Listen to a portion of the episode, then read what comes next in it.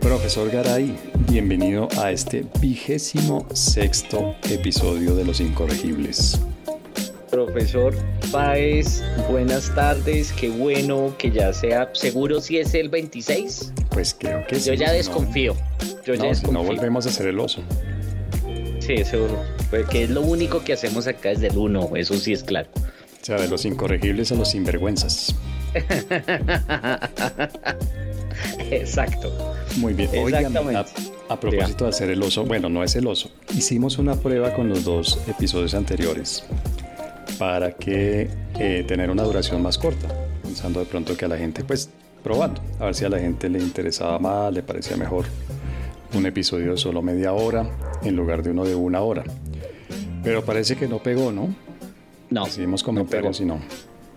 No, no pegó. Y me gustó, pero eso es, es algo muy bueno, porque primero quiere decir que hay personas que nos escuchan. Les agradecemos a las personas que nos están escuchando porque nos dan la retroalimentación. Y segundo, porque se divierten con toda la bobada que hablamos durante casi una hora.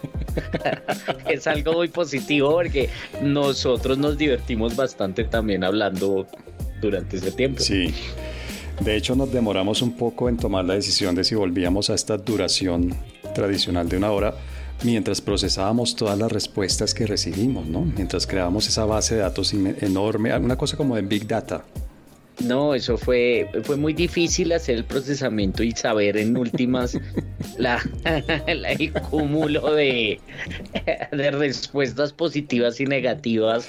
Eh, Sí. Hicimos incluso un análisis de sentimientos, de, de la, de la, del tipo de adjetivos que se utilizan para referirse. Además, no solo Ya. en Twitter, porque recibimos por Instagram, por eh, Facebook, que ya nadie lo usa, pero Ya para no. esto, Sí. ¿no? Impresionante. Está MySpace, Global Sites. Sí, y yo recibí un par de miles de cartas físicas. Ah, y en esas era que venían los regalos y las flores y los chocolates. Ay, eso sí, todo lo, lo, lo vendí y está consignado en la cuenta para... En el fondo, en el fondo los incorregibles. Exactamente. Claro que a Exactamente. este paso vamos a hacer los infinanciables. Eh, no, hay que mirar a ver qué se hace.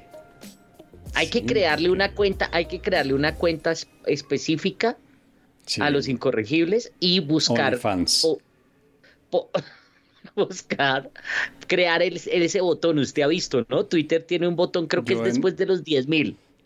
Yo en OnlyFans he visto muchos botones, pero no sé si, usted- si estamos hablando del mismo, no, no sé. Eh, no, no. OnlyFans no creo que no. No. No, yo no me presto para esa necedad.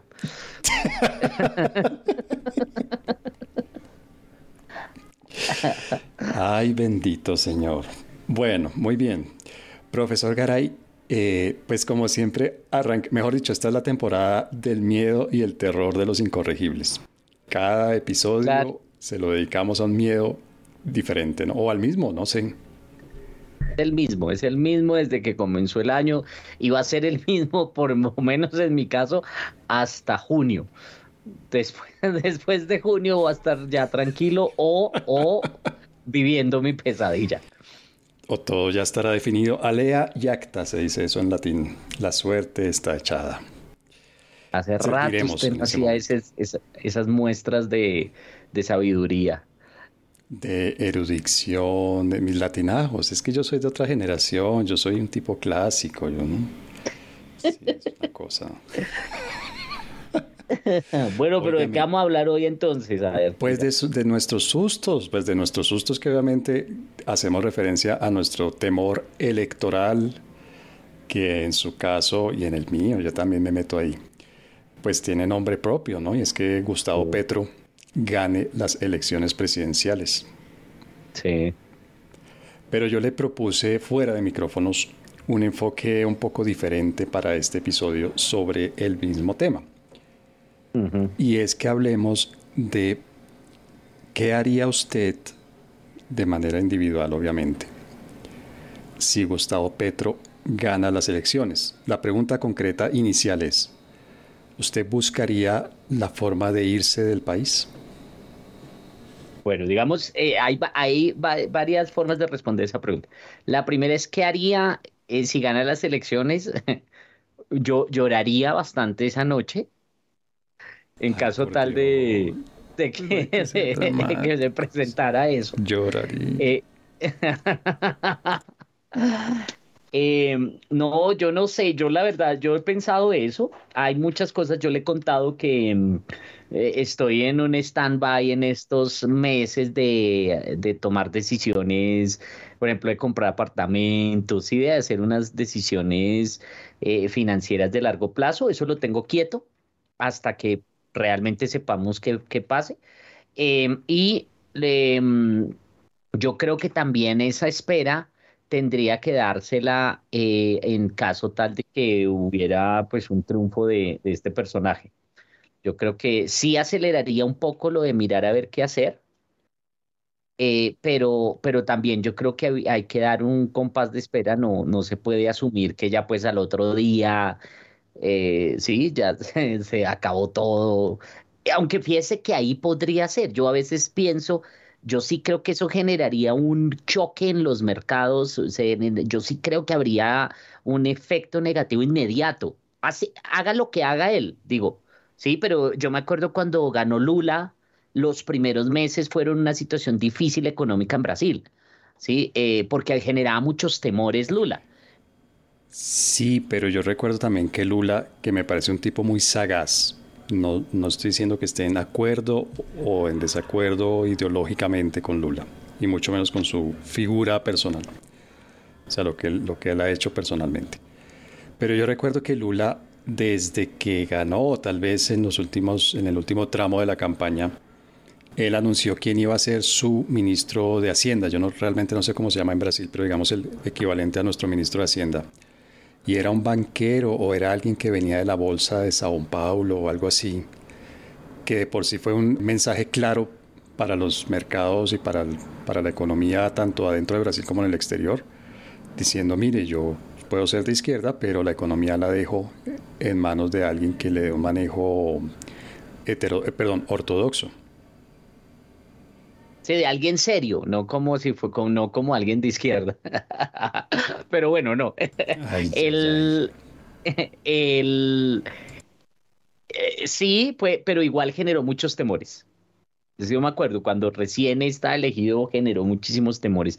Y yo creo que eso generaría también, pasaría también aquí en Colombia, independiente de, lo que, de las decisiones, pero yo sí le daría, digamos, unos meses a ver cómo se va presentando y tal. En, en campaña, pues digamos, cada vez las noticias son peores. Yo no veo ninguna moderación ni nada, por el contrario. Eh, y, y, pues no, pero esperar. Igual sí, yo sí creo que hay que acelerar. ¿Usted qué haría? Yo esperar y algo que he dicho aquí varias veces, Javier, confiar en las instituciones. No, yo creo que las instituciones colombianas obviamente no estamos hablando de una democracia súper sólida y desarrollada y completa, pero tiene instituciones y, esas instituciones le ponen límite al poder del presidente, del que sea, de quien sea el presidente. Yo creo, y creo que en eso estoy de acuerdo con usted, que el hecho de que Gustavo Petro gane las elecciones presidenciales será una mala noticia para la economía. Estoy completamente de acuerdo. Pero de ahí a que la economía se desbarate completamente, o que más bien que Petro como presidente pueda desbaratar completamente la economía, crear un caos económico como el de Venezuela, por ejemplo, creo que hay mucho trecho y que ese trecho, entre otras cosas, está, está protegido por las instituciones que tenemos. Mal que bien el Congreso, mal que bien las altas cortes, mal que bien las otras instituciones que no son que no son entidades, ¿no? El, hecho de que la gente puede protestar, el hecho de que puede haber huelgas, el hecho de que, en fin. Pero veo que no lo convenzo, como de costumbre no lo convenzo. Está como de costumbre no. No, la gente obviamente que no, no, no nos ve, pero veo que va alargando usted los labios como si fuera un patico. no, es que es, solamente duda. Eh, pues no, digamos, uno sí espera eso, pero fíjese que hay, hay varias cosas que me, me, no, obviamente no de usted, de lo que usted dice lo he escuchado, y hay varias cosas que a mí me estresan, personas que, que quieren lanzarnos al vacío y que dicen lo mismo, no es que yo confío en las instituciones, es como eh, eh, es como mucha irresponsabilidad, ¿sí me entiende? Como, no, pues lancémonos, pero otro me va a cuidar. Sí, digamos, lo peor no va a pasar porque tengo a los otros que me van a, a, cuidar, a hacer el trabajo, pues. Eh, que pasa mucho, ¿no? Yo, yo he pensado que nosotros tenemos una cultura, una cultura, fíjese, a mí no me gusta hablar de eso, de culturas, pero sí creo que ahí hay un tema cultural, social, yo no sé cómo llamarlo, con dos características además de todas las que hemos mencionado. La, única, la primera es que no pensamos en seguridad, en términos de seguridad, en términos de riesgos, sino que vamos viviendo con lo que salga. No, no, no, no pensamos en la posibilidad de, los malos resultados o del riesgo que, que, entrañan las decisiones que tomamos. ¿Sí me entienden? Nosotros vamos como pensando solamente en los aspectos positivos y, no, y nunca tenemos la posibilidad de ser precavidos eh, eso pasa en todo, ¿no? Yo me acuerdo que lo pensé cuando hace algunos años o meses, no me acuerdo bien, un niño muy pequeño, creo que eran de 10, 9 años, que iba con el abuelo en bicicleta y, fue atropellado, creo que por una volqueta o un, bueno, por un camión de estos. Eh, y entonces cuando uno veía el video era porque no iban por donde tenían que ir los ciclistas, sino que iban directamente por el carril. Y, yo pensaba, pues claro, digamos, yo no, no estoy culpando a, a, los padres ni a él ni nada, pero sí pienso en que, eh, en que nosotros tenemos esa incapacidad de ser precavidos, de tener, y por eso nos pasan tantas cosas, ¿no? Esa es una característica que yo veo mucho. Y ahorita lo vale el ejemplo donde veo todo. Y lo segundo es que entonces tendemos a dejar que sean otros los que se responsabilicen por nosotros. Alguien me defenderá, alguien me cuidará eh, sí, eh, digamos, sin, yo, no, yo no me cuido, por ejemplo, comprando el licor o la pólvora de final de año, pero pues de ahí, eh, pues, después que me cuiden los otros, ¿no? Y eso yo lo veo mucho en el, cuando uno maneja, ¿no? las personas, claro, como nunca les pasa nada, entonces, por ejemplo, no respetan los carriles y se pasan de un lado para el otro de manera muy irresponsable porque saben que pues igual el otro tiene que frenar. ¿Sí? O si no, nos agarramos acá y porque el otro es el que me tiene que cuidar. Y lo mismo pasa con los ciclistas y con los motociclistas, que no, no les importa porque ellos saben que es uno el que los tiene que cuidar, o sea, le depositan en los demás la responsabilidad. Y eso me parece que también llega al plano de lo político con esa primera parte de lo que usted decía, que de nuevo no es, no es lo que usted, eh, o sea, no lo digo por usted, sino por lo que lo he escuchado en otros casos. Mm, y lo otro, pues sí, no, digamos ya eso es cierto, las cosas no se dañan de un momento a otro. Y eso es algo que tampoco hemos, ah, eh, hemos internalizado. O sea, Venezuela no es, o sea, no fue 99 y al 2000 ya estaban en la situación en la que estaban. Eh, hubo primero mucha oposición, yo no sé si usted se acuerda eh, que eh, incluso la, huelga de PDVSA, los tribunales, el Congreso, la Asamblea, en ese momento se llamaba Congreso o Asamblea, bueno, tenía mucha oposición en ese momento, los medios tenía oposición Chávez, ¿sí?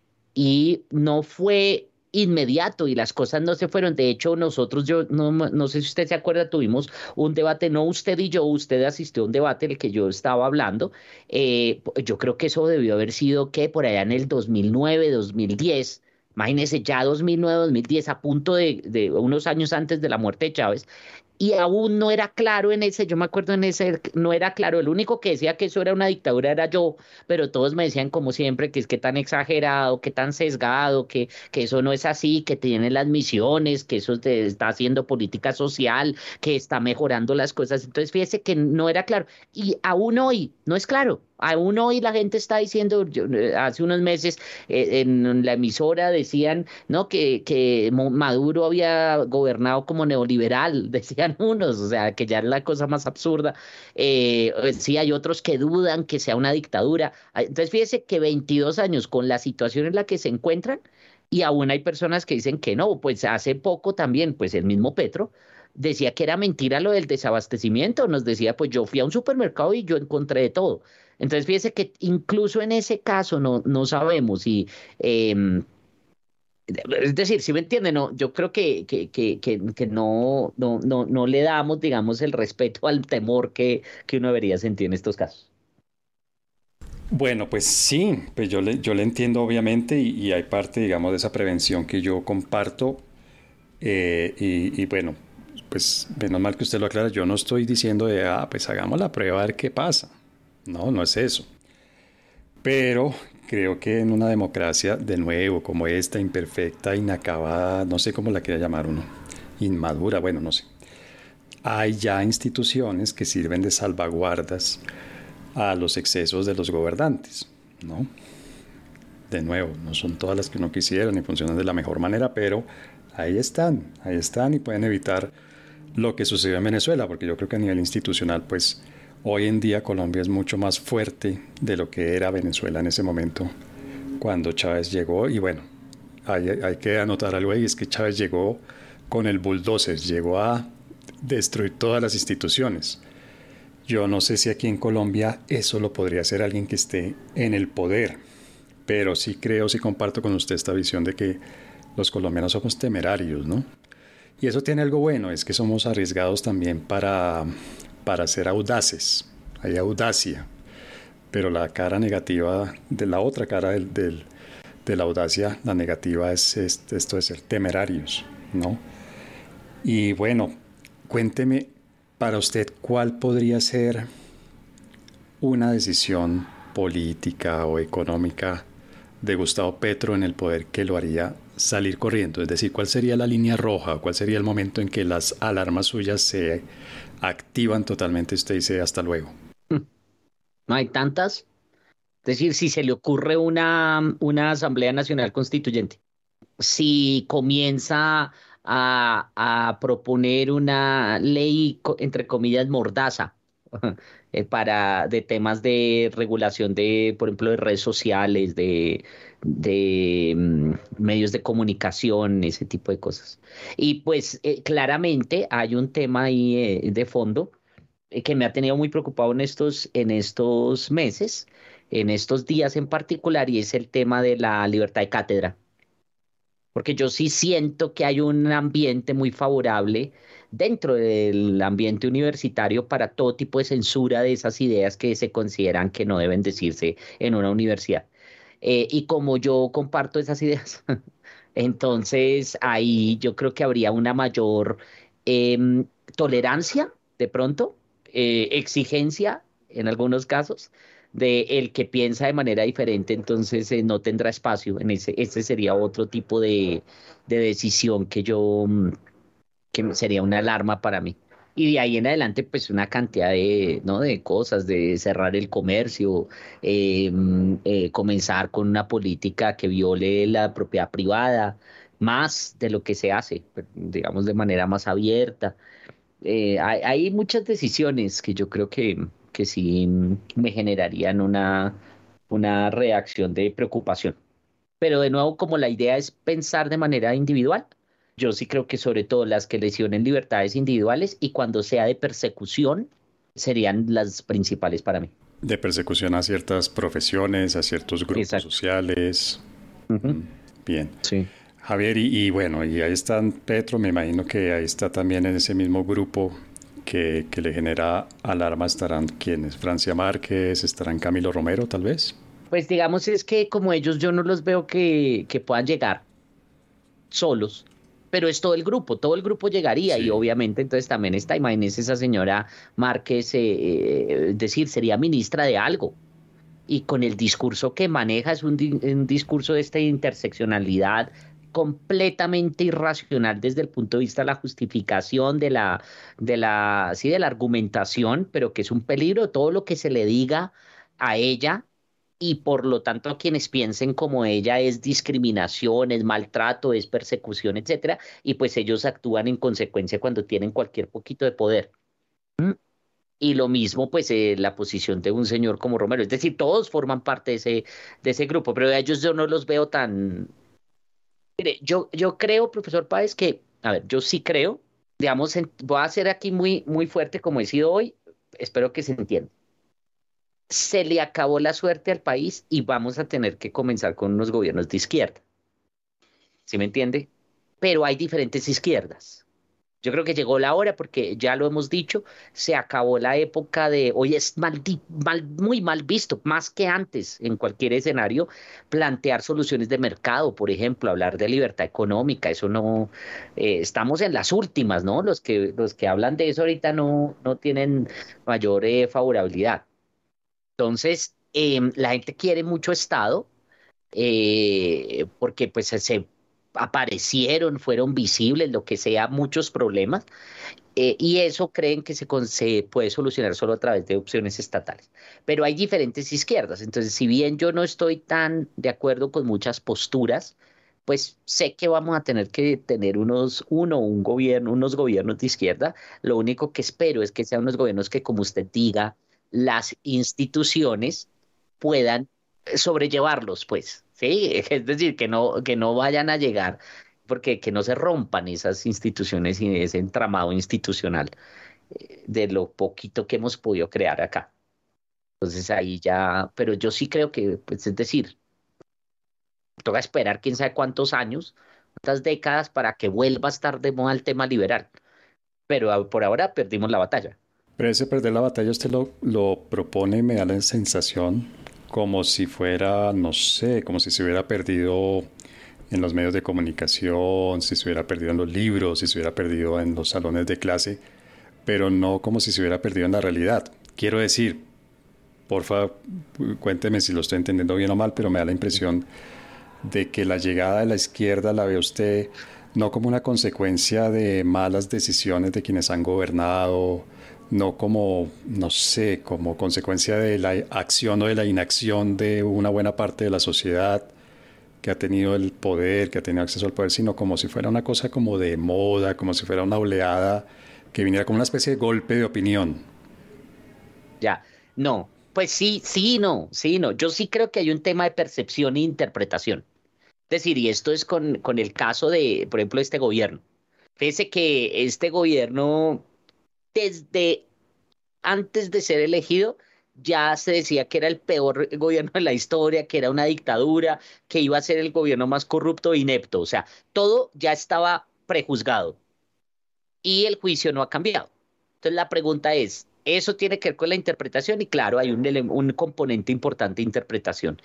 Eh, lo mismo con los hechos, lo mismo con la historia, sí hay un tema de interpretación, eh, está en, en, los medios, está en la interpretación que se ha hecho en las universidades, lo de revisión de datos, que eso, eh, digamos, eso se perdió porque ahora ese es discurso Márquez, ¿no? Eso se, se perdió porque la, evidencia es occidental, entre comillas, y lo que es es una imposición del heteropatriarcado eh, capitalista y neofascista, bueno, todo lo que quieran decir. Eh, sí, entonces ahora ya no revisamos evidencia, sino que todo es mi verdad, es la verdadera, ¿no? Porque cada uno puede crear su propia verdad, porque eso es situado y bueno, ya eso usted sabe el cuento, lo, lo vivimos. Sí, teórico, ahí está. Y entonces eso es cierto, hay un tema de interpretación grande.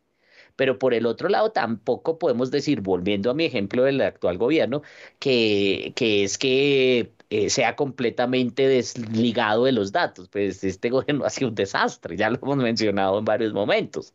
Y sí ha improvisado y sí ha tomado decisiones que uno dice, pero ¿en qué están pensando? ¿Sí me entiende? Entonces yo sí creo que, que hay ahí de los dos.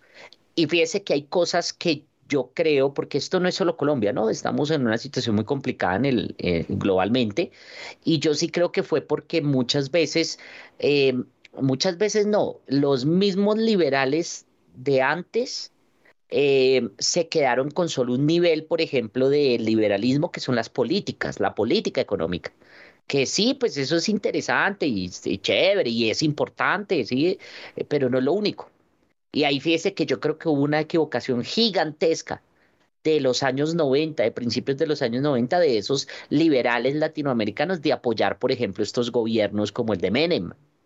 ¿Sí me entiende? Ahí yo creo que, y también inicialmente gobiernos como los de, como el de Fujimori, cosas de esas que fueron asociados a, regímenes que, que pues no necesariamente iban a, a, solucionar los problemas, porque creo que fueron muy ingenuos, ¿sí me entiende?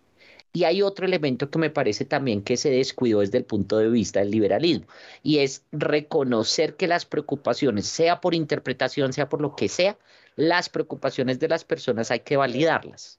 Si usted no puede, es como cuando usted le dice, no, es que estoy triste, y, ah, pero no, pero no sea pendejo, eso no importa, es que hay que ser fuerte, es que uno tiene que, sí, pues, ok, muy interesante todo lo que usted dice, pero a mí me está doliendo y usted sabe que cuando uno está mal y le dicen ese tipo de cosas, lo único que hace uno es no volverle a hablar a esa persona. Y eso, eso puede estar pasando. ¿sí? Entonces, que nos dijeran, no, que es que la desigualdad, y uno siempre, porque yo lo he dicho, no, pero es que la desigualdad no es el problema, el problema es la pobreza, es que la desigualdad no importa. que, pues sí, pero a la gente le importa la desigualdad, ¿sí me entiende? Y cuando usted revisa incluso la literatura de, de liberales clásicos, hablan mucho de desigualdad. Estoy pensando en de Tocqueville, por ejemplo, y se hablan de desigualdad porque la desigualdad parece que es una preocupación humana, no nos gusta eso. Y hay, y hay otro elemento ahí que es el de los efectos negativos también de muchas de nuestras ideas. Y ahí yo creo que los liberales sí que hemos pecado, pecamos mucho y seguimos pecando porque nosotros tenemos una situación muy difícil. Es que por un lado tenemos que defender ese discurso optimista porque hay que mostrarlo. Sí, las cosas sí han funcionado y han mejorado, eso hay que mostrarlo, pero muchas veces nos quedamos solo en ese optimismo ingenuo y no mostramos lo otro. Y es que como todo lo humano es imperfecto y es eh, falible. Y entonces muchas de las concepciones cuando uno defiende el liberalismo resultamos siendo utilitaristas en el sentido de que decimos que entonces todas las decisiones son una maravilla y todas van a tener efectos negativos, pero no, también hay efectos, perdón, todas van a tener efectos positivos, pero también hay efectos negativos y nos olvidamos de eso. Y ahí le tengo un ejemplo.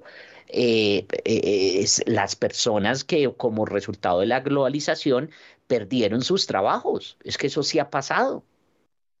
¿Sí? Y entonces eh, no es suficiente el discurso liberal de es, es que igual estamos mejor que hace 30 años. Claro, estamos mejor que hace 30 años, pero hay personas que en ese camino perdieron sus trabajos. Ah, en esos debimos haber pensado, porque esos son los que están votando por Trump, esos son los que votan, ¿sí me entiendes? Son las personas que hoy se sienten eh, llenas de resentimiento, eh, de rabia y, y porque nunca fueron escuchadas.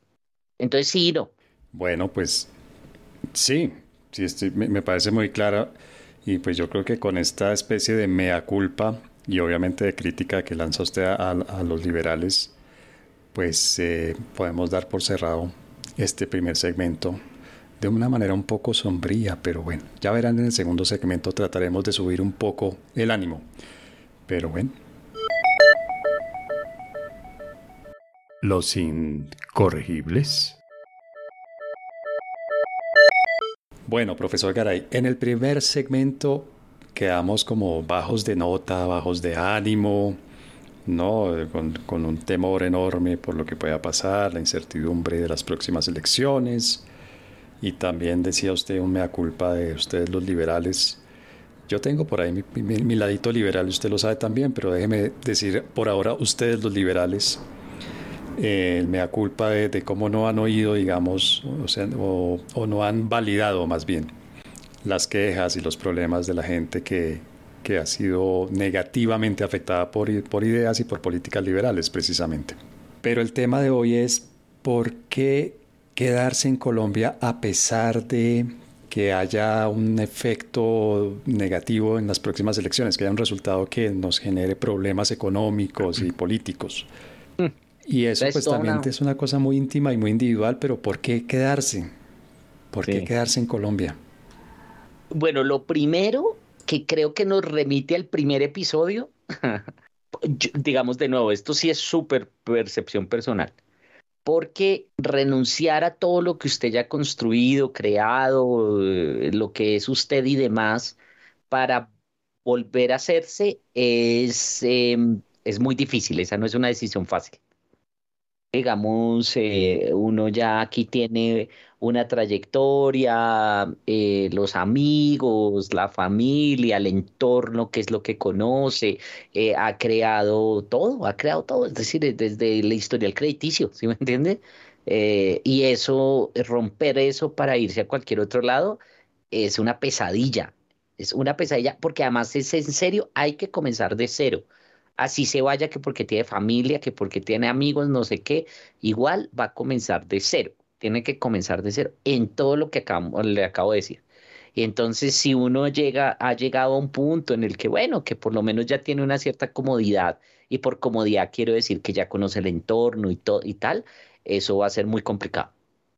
Sí, por eso es que los primeros que resultan yéndose son los más jóvenes, porque por ejemplo no todavía no tienen las redes de, de, trabajo y bueno, cualquier cantidad de cosas, son más aventureros, es más fácil hacer amigos cuando es más joven, una cantidad de cosas. además están obsesionados por conseguir pareja, todo eso. ¿sí? Eh, le facilita el, el, movimiento. Entonces yo creo que esa es una primera razón que es, eh, pues, digamos, eso explicaría no por qué quedarse en Colombia, sino por qué quedarse en cualquier país del mundo. es decir, por qué quedarse donde usted nació, casi, que sería la... Sí, sí, sí. ¿eh? Eh, pero yo creo que hay otras cosas, y es, em, eh, sí, este país, dentro de su desorden, tiene sus cosas bastante positivas. Sí, digamos, o yo no sé de nuevo si es porque es el entorno en el que nos tocó vivir, que entonces le buscamos lo bueno, ¿sí me entiende? ese, desorden, eh, ese desorden, pero a la vez esa exageración, mm, ese caos constante en el que vivimos también tiene su, su encanto. ¿Sí? Entonces yo, yo creo que, que ahí hay muchas cosas pues para valorar. Es que también cuando me lo pregunta así me deja como fuera de base. Porque, por ejemplo, usted me dice comida, no, a mí no la comida colombiana. Por el contrario, a mí los platos típicos de Madrid pésimos. Estoy de acuerdo. Sí, Estoy de acuerdo y yo sé que aquí nos van a caer, pero duro. Es decir, aquí ya perdimos por lo menos, no sé, medio millón de suscriptores de los muchos millones que nos siguen semana a semana. yo, creo, yo creo. Yo estoy de acuerdo. Yo cuando he tenido la oportunidad de vivir o de pasar un periodo largo afuera de Colombia, la verdad tengo que confesar que yo no extraño la comida colombiana. Sí, no, yo no, no, yo no, no la extraño. Igual pero la comida, digamos, no. La comida elaborada, la, no, los platos típicos sí, no. los extraño. Sí, eso Otra cosa que tampoco se me hace la maravilla, que no, que es que la gente, es que somos muy amables. No, no somos tan amables. Seamos honestos, aquí no, esa amabilidad, incluso cuando son amables, hay mucha hipocresía ahí. No, aquí no hay tanta amabilidad. Aquí por el control de la gente es complicada. Es bien, bien difícil. Entonces no sé exactamente qué es, pero, pero a mí sí me gusta el entorno de nuevo de pronto porque ya estoy acostumbrado, porque ya, ya uno le, sí, porque ha creado sus redes y todo, porque uno no vive en Colombia, uno vive es en las redes que ha creado realmente. Y esas son las redes en donde uno vive cómodo y donde uno vive feliz y donde uno tiene la posibilidad de, de, de, de esto, de intercambiar ideas y demás que, que es, que es muy difícil. Entonces, realmente, sí, yo, yo me quedaría por... Ah, yo sí creo que hay que luchar es por eso, porque uno tiene que valorar lo que ya tiene. ¿Sí? Y lo, lo, esos beneficios que le generan tener un lugar en el mundo. Es que de pronto es eso, es existencial, ¿no? Es una, o sea, no fue tan positivo, sino va a ser más sombrío esta segunda parte porque la angustia es existencial. No, no, no, no, no, no, por el contrario, usted está diciendo cosas positivas, pero además, ¿sabe qué le añadiría? Y que me llama la atención que usted no lo haya nombrado de primero ni en su lista y pues por supuesto ni siquiera de primero en su lista, la libertad. Yo sé que nosotros somos privilegiados por el lugar donde vivimos, quiero decir, la zona de la ciudad, la zona dentro de la ciudad en la que vivimos, por el trabajo que tenemos, etcétera, etcétera. Pero en realidad yo creo que, pues, por lo menos personas como usted y yo, quiero decir, hombres, clase media urbana, tenemos un grado de libertad alto, ¿no? Yo creo que la muestra más palpable y patética, hay que añadir, que podemos dar es este podcast. Es decir, cada dos semanas más o menos, dependiendo del clima, cada dos semanas más o menos, estamos publicando una hora de lo que se nos dé la berraca gana decir, de lo que queramos decir. No, y lo digo de nuevo con mucho respeto y cariño, pero fíjese, usted, yo lo clasificaré a usted como una persona que ideológicamente está en un extremo, ¿no? El extremo libertario. Y pues sí, no, obviamente hay hostilidad y hay críticas y en Twitter yo sé que usted tiene muchos haters y no sé qué, pero usted puede decir lo que quiera y usted puede escribir lo que quiera y usted en Twitter puede expresarse y criticar y iba a decir destilar odio, pero no, hacer críticas constructivas cuando quiera. Sí, pero, pero uno, y, e igual yo, ¿no? Digo, yo sé que eso no es de los 50 millones de colombianos, que no todos los 50 millones de colombianos tienen las mismas privilegios de libertad, pero hay libertad, ¿no? Podemos hablar, podemos decir, podemos escribir, podemos publicar lo que queramos y la verdad, pues, hasta ahora por lo menos, no, eso no nos ha causado ningún problema, ni nos ha causado ninguna amenaza por parte del Estado, no sé, o censura, no sé. No sé, pues tal, tal vez porque no somos nadie, tal vez porque somos insignificantes, yo sé. Pero también hay países en donde, países cercanos, en donde la gente igual de insignificante a usted y a mí no puede decir lo que se le dé la gana. Sí, eso es cierto, eso es cierto. Digamos, no lo, no lo había articulado de esa manera, pero sí puede ser eso parte de lo que mm, de lo que más me, pues de lo que me gusta, efectivamente, tener esa, esa posibilidad. usted ¿no? era, usted no era consciente de su propia insignificancia. primero, primero, me encanta por qué quedarse, porque soy insignificante, me encanta. Eh, y la segunda es lo del tema de la libertad, ese espacio de libertad, ese espacio de, de poder, como usted dice, Tal vez la comodidad es lo que, lo que quería decir cuando, cuando pensaba en esas cosas. Sí. de poder una persona muy cercana a usted, lo digo porque, porque pues eso, eso lo hace más claro, más palpable, digamos. Una persona muy cercana a usted ha emprendido, ha tenido libertad económica también, claro, con todas las trabas y los peros y los permisos y los impuestos y todo, pero ha podido crear ya que, a ver, un par de empresas tres veces en su vida, cuatro veces en su vida, no sé, y lo ha podido hacer y en esas aventuras empresariales ha tenido más o menos fortuna, pero lo ha podido hacer, también está, existe esa libertad, ¿no? Sí. Sí, no, eso es eso es súper importante.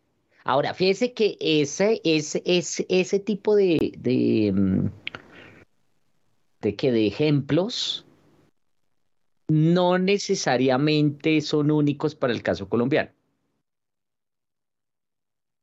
Sí, es decir, uno, uno podría pensar hay otros lugares donde se puede hacer, pero todo se remite a lo que le decía, el tema de las redes, del saber cómo hacerlo, de si usted a dónde se vaya. O sea, el tema del pasaporte, el tema de usted, sí, a donde uno se vaya va a ser ciudadano eh, temporal, va a ser ciudadano con, bueno, con la visa, hay que renovarla y que no sé qué, y eso sí le quita, ahí sí, unas libertades en términos de todo eso. De, sí, de poder emprender, de poder crear. En Estados Unidos, por ejemplo, yo me enteré que no es posible que, eh, eh, obtener una visa creando empresa. O sea, por más que usted cree empresa, eso no le asegura que le van a dar una visa. Entonces, pues imagínese, ahí eso es una limitante para hacerlo. Entonces, efectivamente, y eso que uno diría, Estados Unidos tiene mucha mayor libertad de empresa que Colombia. Sí, pero ahí está el pequeño detalle de, de dónde es su pasaporte. es una cosa absurda. Pero sí, no, yo sí creo que es, es, es eso. Y eso marca que uno sea ciudadano de primera o segunda, o ni siquiera sea considerado ciudadano, ¿no? En, en efectos prácticos, no estoy diciendo legalmente o formalmente, pero para efectos prácticos, uno no es totalmente ciudadano, sino después de mucho tiempo y después de mucha lucha cuando uno decide emigrar, ¿no? Es un proceso largo, lento, difícil. Que es difícil. Y no porque lo diga un, pasaporte, no sé, la green card o no sé qué, sino porque la gente del entorno lo acepte a uno como uno más de ellos, ¿no? Exactamente. Sí, eso no... Eh, ah, bueno, esa es otra, ¿no? Entonces, ¿usted a dónde se va? Y, y ahí viene el tema del idioma que aquí sabemos que nosotros hablamos muy bien muchos idiomas, eh, pero, pero también sabemos que en la práctica y en la verdad... Hasta latín, sí, sí. en la práctica y en la vida real, siempre uno tiene el acento y el acento ya le marca una distancia con todos, el no poder comunicar todo lo que quisiera en el otro idioma. Porque uno aquí tiene unos giros no, usted puede utilizar unos términos, hace una, tenemos las muletillas, tenemos el reemplazo de los, y eso es muy difícil eh, obtenerlo en otro idioma. Toca décadas, ¿sí? décadas. Eh, eh, solamente comunicándose en el otro idioma y ahí yo creo que también parte pierde parte de su identidad Lo que es uno, porque incluso hay investigaciones, ¿no? Cuando usted habla en otro idioma, se escucha de manera diferente, habla de manera diferente, porque uno cambia la personalidad dependiendo del idioma. Yo, yo, yo. Sí, yo. Mm. Yo cuando hablo en otro idioma, de estos muchos que domino. Claro, eh, ¿siete? ¿Ocho? Más o menos. No, cuando hablo en, otro de los dos, dos idiomas o tres idiomas que hablo, sí, sí he notado y me lo hicieron notar varias veces que hablo mucho más alto, o sea, con un tono mucho más agudo del que hablo en, mm. español y eso de, alguna manera pues eh, es una proyección de inseguridad, ¿no? En español obviamente estoy mucho más seguro de qué digo, cómo lo digo y en otro idioma pues no, estoy inseguro, no sé si lo estoy diciendo bien, si, si es la gramática correcta, si son las palabras, la pronunciación, etcétera, etcétera, etcétera. El acento. Sí, así Y bueno, y está la, la apariencia física también, ¿no? Ah, claro. El color de la piel, bueno, las, las facciones, la estatura. Sí, así es. Esto, son muchas cosas. Yo creo y se, yo creo que se reducen a eso, a al haber, eh, al tener ya todo un entorno creado y tener que romperlo. Eso no es fácil. Eso no, eso no es fácil. La decisión no es fácil y lograr crear otro entorno por fuera es el triple de difícil. Que eso es algo que la gente no entiende, ¿no? Claro. Que no, que eh, si, si gana tal me voy, porque yo no voy a. Que fíjese que lo que pasó en Estados Unidos también cuando Trump, la gente decía, si gana Trump, me voy, renunciamos, va a haber, eh, comienzo a renunciar a la nacionalidad estadounidense. ¿Cuántos lo hicieron? No, pues casi ninguno, y tienen a Canadá al lado. Sí, eh, pero, pero nadie, pues yo no sé, yo no he visto los datos. Y Estados Unidos son prácticamente lo mismo, ¿no? O sea, culturalmente, o sea, sí, yo diría que son dos países con la misma cultura y el mismo nivel de riqueza, bienestar, etcétera, etcétera. Y, no fueron, si se cuentan por miles, no se cuentan por cientos de miles, ni mucho menos.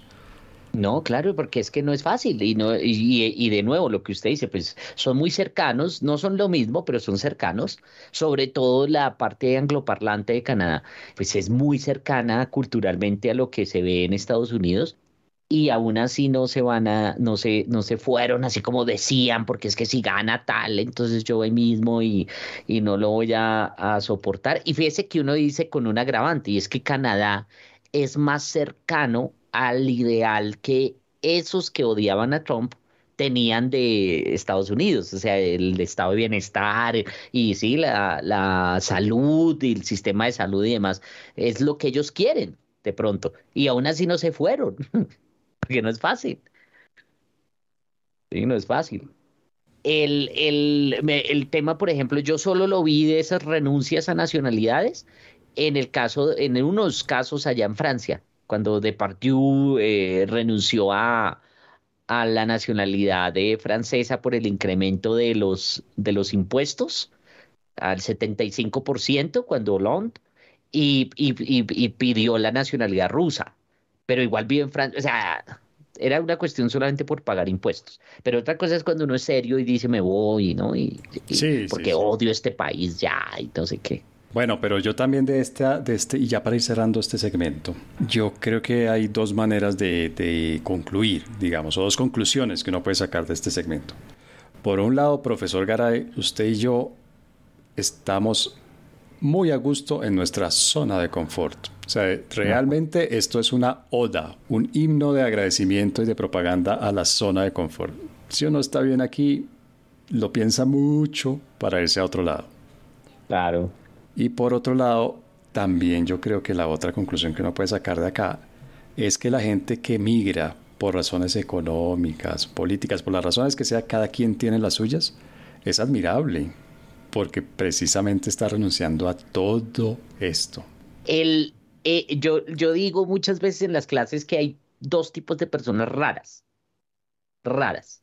Lo que usted dice, eh, los empresarios, los emprendedores, que lanzarse a emprender y sin saber cómo le va a ir y todo eso no es fácil. Y segundo, los migrantes. Efectivamente, las personas que se van y que logran, ¿no? Hacer, eh, quedarse y hacer todo eso, porque no es fácil. eso, eh, eh, la, mayoría de personas no, no, no lo podemos hacer ni lo uno ni lo otro. ¿sí? Entonces son personas de admirar y por eso es que son tan importantes para cualquier sociedad, tener empresarios y tener em, migrantes. Pues sí, profesor Garay, así es. Los incorregibles. Bueno, profesor Garay, pues volvimos a nuestro formato, a nuestra duración acostumbrada de más o menos una hora, unos pocos minutos. Así es. En este episodio, pero más o menos una hora de duración. El experimento no cuajó, pero además no cuajó, como usted decía, muy, muy bien al comienzo, gracias a que muchas personas tuvieron la deferencia de decirlo no, mejor no. Y bueno, hasta interesante saber que la gente prefiere que hablemos y hablemos y hablemos. Y hablemos. Y hablemos. es cierto, es cierto. Bien. Y bueno, pues por ahora el consejo es tomársela con calma, por ahora. Obviamente estar atento, estar viendo qué sucede, pero por ahora no hay nada definido, falta todavía mucho no tenemos, eh, tal vez que tenemos dos o tres candidatos, tenemos como 25 o no sé cuántos precandidatos. Sí, sí, toda falta, toda falta, vamos a ver. Eso sí, pero son a, a la primera vuelta, es decir, tenemos por delante tres vueltas electorales. Así es. Yo creo que es muy temprano todavía para sacar conclusiones y sobre todo para salir corriendo. Y nada, y hay muchas razones para no salir corriendo aún si gana una persona que uno cree que no es la mejor para gobernar y que puede hacer, no sé, desastres. Así es. Bueno, profesor Gay, pues sí, se acabó. Aquí ya se acabó esto por hoy. Nuestro episodio. Sí, señor, como siempre, muchas gracias por haberme acompañado en esta casi hora de reflexión profunda, de erudición, de, pliegue de cultura y conocimiento, sí, sí, sí, de inteligencia y, sobre todo muchas gracias. respeto que tenemos aquí en Los Incorregibles. no, muchas gracias a ustedes, profesor Páez, muchas gracias. Nos veremos entonces en la próxima. Sí, nos vamos a ver en el próximo episodio, el 27, porque este es el 26.